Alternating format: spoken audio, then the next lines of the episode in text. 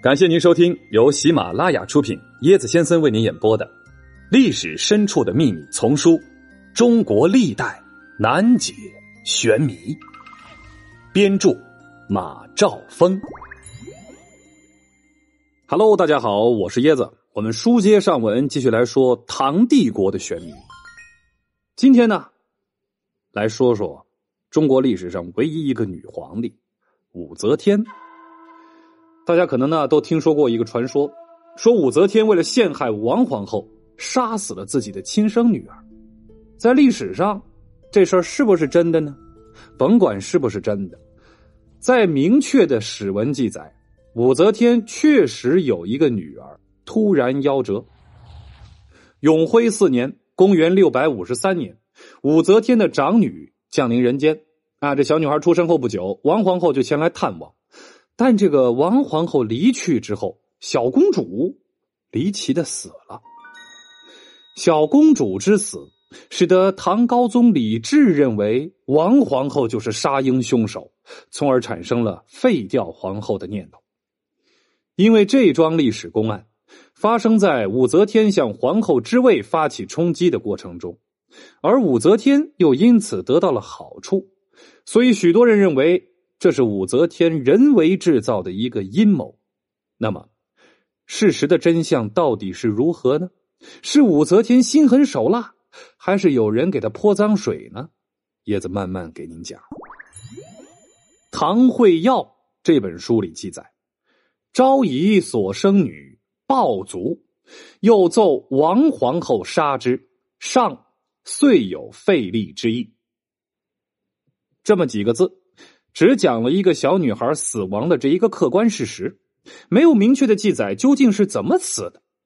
武则天利用了小公主的死亡，上奏皇上说王皇后杀死了这个孩子，然后就导致了唐高宗态度的变化。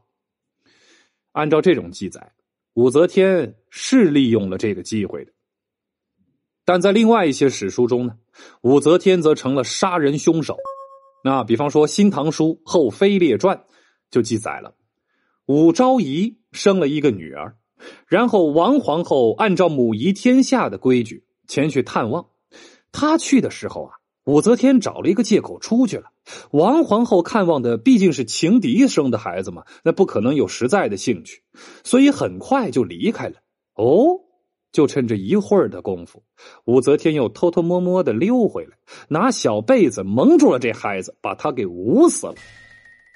然后重新布置了现场，自己又悄悄的离去，在外头等着唐高宗到来。他知道这李治啊，每次退朝就急急忙忙的先来看望孩子。这一天，李治又如实而至了。武则天呢，装出一副高兴的样子迎上去，两个人一起走进了婴儿房。可是，就在这一瞬间，揭开那被子一看。小公主没了呼吸了，武则天立时是转喜为惊，大惊失色。虽然是大惊失色，也没有忘记过问几个关键的问题：这孩子怎么会死呢？这是谁干的？这段时间有谁来过呀？哎，宫女吓得赶紧说：“王皇后刚刚来看过孩子。”这个时候，武则天马上又转惊为悲，嚎啕大哭啊！呃，在这种情景下，唐高宗失去了辨析的能力，马上脱口而出：“哎呀，他过去就和这个萧淑妃一起诋毁武昭仪，可我没想到他这么狠毒，居然报复在一个无辜的孩子身上。”这个记载表达的信息是什么呢？武则天精心策划了阴谋，亲手杀死了自己的孩子，杀死了小公主，然后再嫁祸给了王皇后。到此为止。我们已经找到了三个版本。第一个版本，王皇后杀了小公主；第二个版本，小公主死因不明，可能是自然死亡，然后武则天利用了这个死亡的事儿；第三个版本，就是武则天自己亲手杀死了小公主，然后嫁祸给了王皇后。哎，那么这三种说法究竟哪一个更可靠呢？大多数历史学家认为，武则天精心策划了这场阴谋。他杀婴的可能性非常大。说这个王皇后啊，本性是端庄严肃，不是一个心动就行动的人啊。这样的人不适合做杀人犯。就当时的形势而言，他打持久战更为有利，绝对不应该是轻举妄动啊。此时是他最不能冒失的时候，杀死小公主对他没有任何好处。即便王皇后对武则天恨之入骨，失去了理智，也应该杀死李红啊。那杀死一个还没有封号的小公主是没有意义的呀。所以，王皇后不具备杀死这个孩子的性格和动机。在他离开的时候，小公主应该还活着。小公主非自然死亡的可能性大于自然死亡。这小公主不可能长时间没有人照料，身边什么奶妈、宫女那是离不开的呀。因此，从这个王皇后离开到李治发现小公主死了，这之间的空隙非常短暂的。即便在古代的婴儿死亡率非常高的情况下，一个孩子在这么短的时间内自然猝死的可能性也是非常小的。我们再来反观武则天，她就有杀婴的动机、性格和条件。首先，咱们来说武则天当皇后最大障碍是谁呀？王皇后！当时武则天和这个王皇后争宠的这个焦灼状态，对武则天极为不利。她急于结束这种状态，这样呢？他就有了杀婴并且嫁祸于王皇后的动机。再说性格，武则天呐，非凡之人，善于创造条件，不怕冒险，有孤注一掷的勇气，可以说是为了达到目的不择手段之人。这种性格使得武则天具有很强的行动力，能够迅速的将自己的意图付诸行动。武则天通过结交宫女，在后宫建立了发达的情报系统。对这个王皇后及皇上的一举一动都了如指掌，掌握了两个人探视小公主的这个时间和时间差，她就可以巧妙的打这个时间差了，在这中间短短的间隙里杀死小公主，嫁祸给王皇后。更重要的是，武则天有一个母亲的身份，一般的宫女在照看这个小公主的时候，对外人的警惕心呢会高一些，但对母亲。呵，警惕心那肯定就低一些嘛。所以武则天在发现孩子死亡之后，她问谁来过呀？宫女马上回答：王皇后来过。其实王皇后和武则天都来过，但在人们的头脑中，自然就忽略了武则天，而只提到了这个王皇后。哎呀，权力的诱惑是如此之大呀！他甚至可以吞噬人性和亲情，让一个母亲呢？动手扼杀自己的亲生女儿。十二年之后，武则天已经当上了皇后了。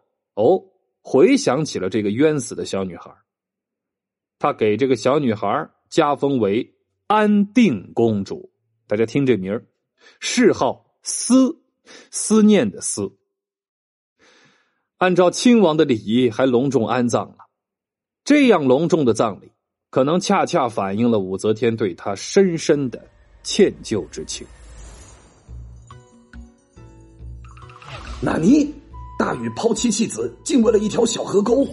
太爷爷因他丧命，什么宝贝让秦始皇如此惦记？惊呆呀！重见身亡无名男尸，竟是官二代。嘿嘿，跟我一起穿越吧！更多精彩都在这本书里哦。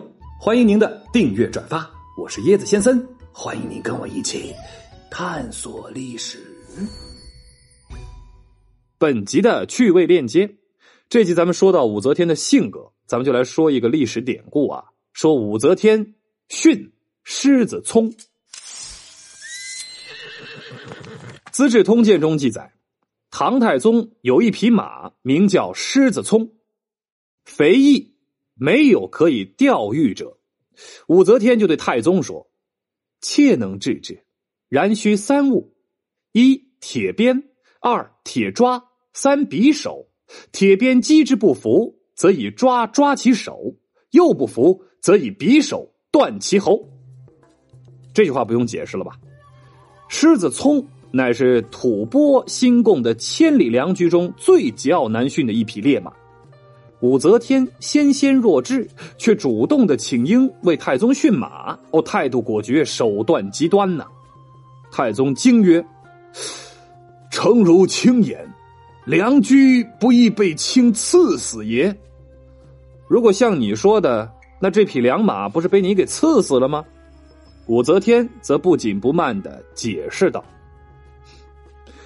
良驹骏马，可为君主乘骑；驯服则用之，驯不服，还要他何用？”大家一听啊，这武则天有此铁腕，胸有谋略，就从这件事上吸引了唐太宗的注意。好了，这集也跟您说完了。这集咱们说的是武则天杀婴，杀自己的女儿。下一节咱们来说武则天杀孙女儿。